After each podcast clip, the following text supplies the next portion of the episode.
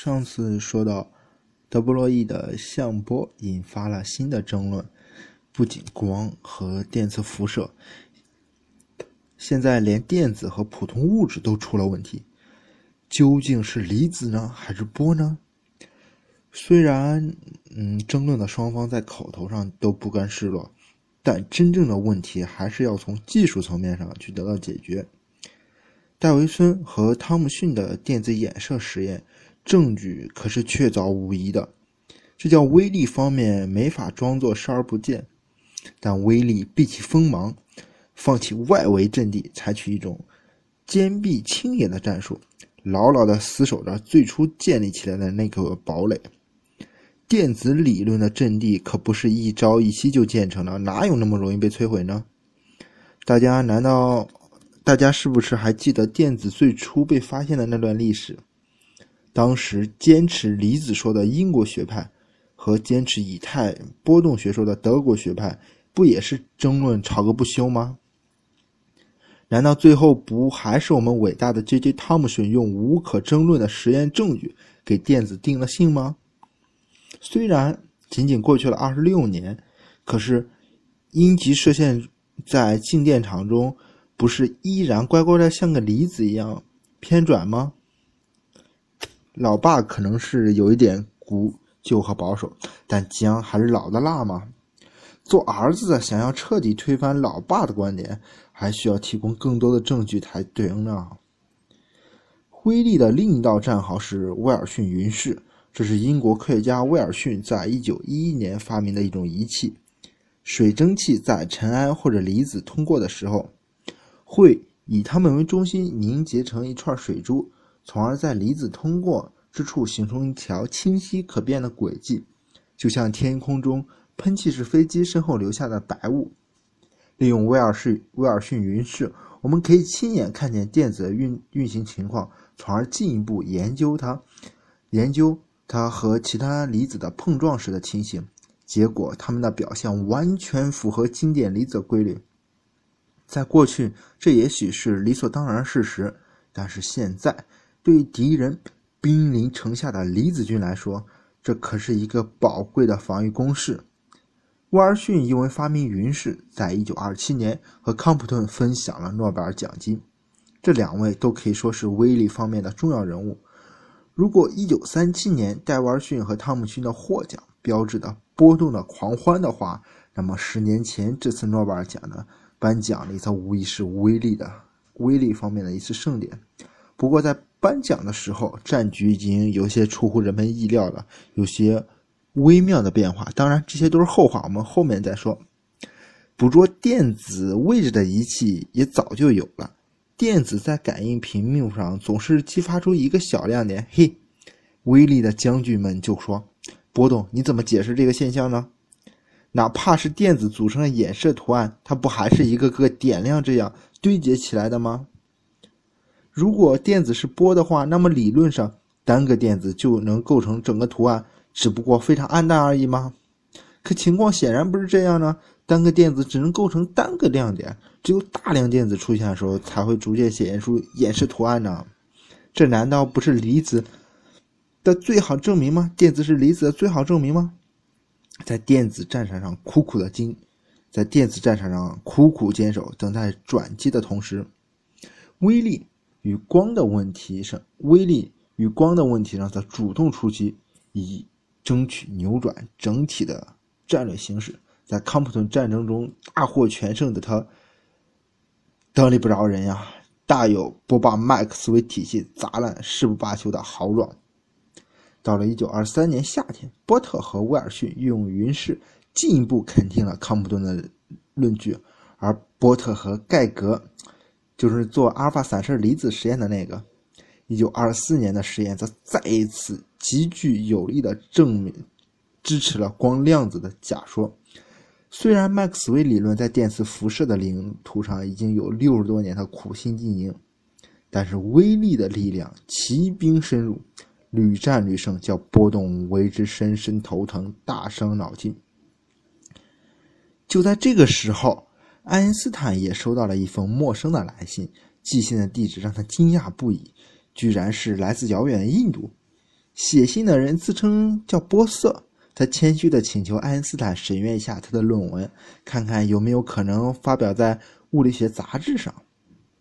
爱因斯坦一开始不以为意，随手翻了翻这篇文章，但马上他就意识到，他收到的是一个意义极为重大的证明。（括弧我现在老板做的实验就是他们两个这篇论文上要写的东西。）波色把光看成是一个不可区分的离子的集合，从这个简单的假设出发，他一手推导出了普朗克的黑体公式。爱因斯坦亲自把这篇重要的论文翻译成德文发表，他随即又进一步完善波色的思想，发展出了后来在量子力学中具有举足轻重地位的波色爱因斯坦统计方法。服从这种统计的离子，比如说光子，称为波色子。它们不服从泡利不相容原理，这使得我们可以预言它们在低温下将表现得非常不同。形成著名的波色爱因斯坦凝聚。二零零一年，注意，这已经是两千年了。三位分别来自美国、德国的科学家，因为以实验证实了这一现象，而获得了诺贝尔奖。不过，这个现在，嗯，波色爱因斯坦凝聚还在物理，还在物理学界是很热的一个领域。我现在老板现在就有一波色爱因斯坦凝聚。我天天在的实验室旁边就有波色爱因斯坦凝聚体，天天都在哦，哈哈，扯远了。波斯爱因斯坦统计的确立是威力在光领域的又一个里程碑式的胜利。原来仅仅把光简单的看成全铜离子，困扰人们多时的黑体辐射和别的许许多多的难题就会迎刃而解。这叫威力又。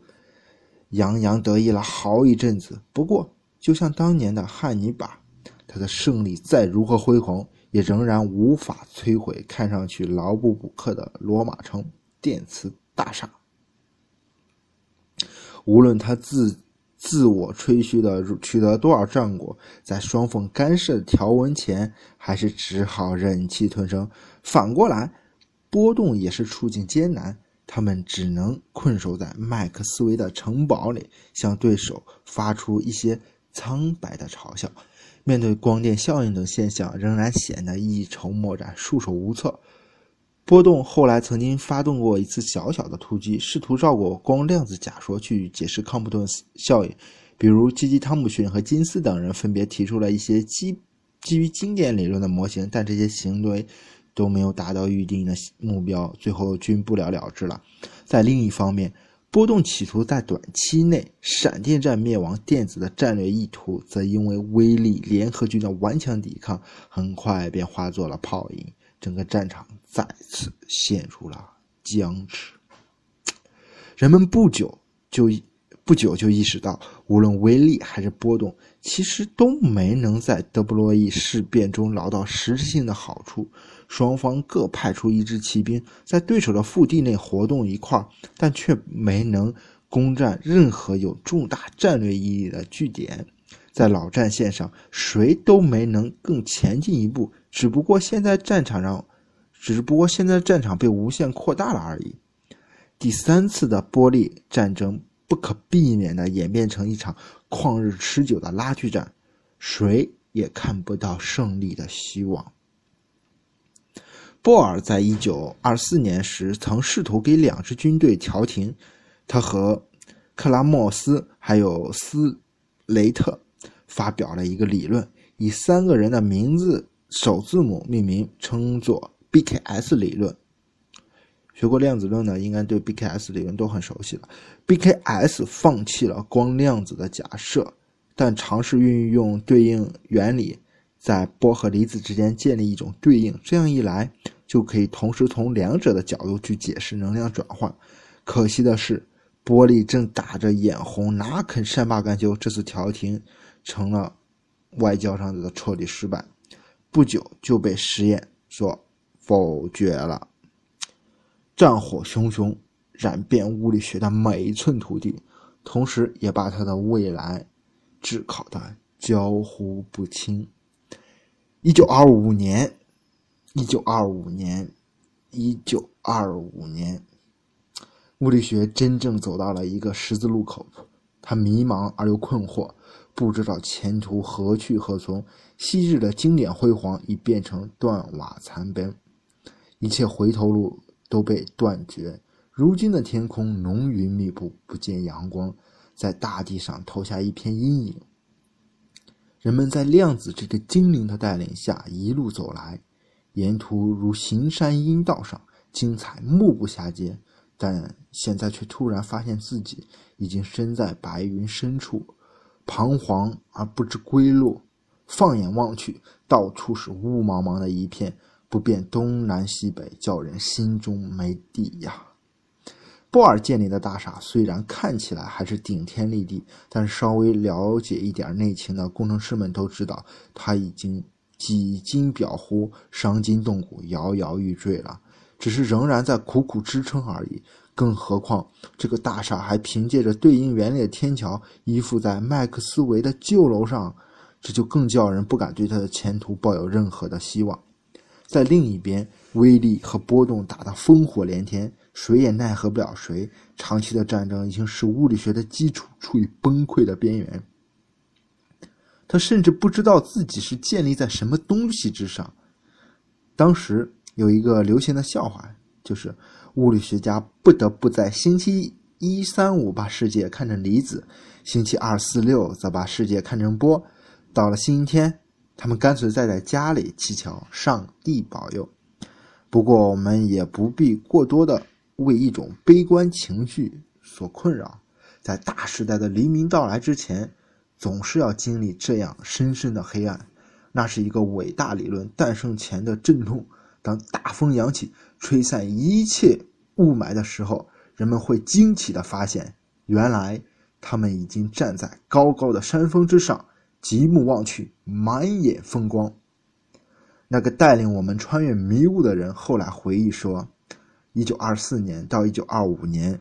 我们在原子物理方面虽然进入了一个浓云密布的领域，但是已经可以从中看见微光，并展现出一个令人激动的远景。说这句话的人是谁呢？是一个来自德国的年轻人，他就是沃尔纳·海森堡。物理学的天空终于要云开雾散，露出璀璨的星光，让我们目眩神迷。而这个名字。则注定要成为最华丽的星座之一。它散射出的那耀眼的光芒，照亮整个苍穹，把自己镌刻在时空和历史的尽头。我们记住这个名字——海森堡。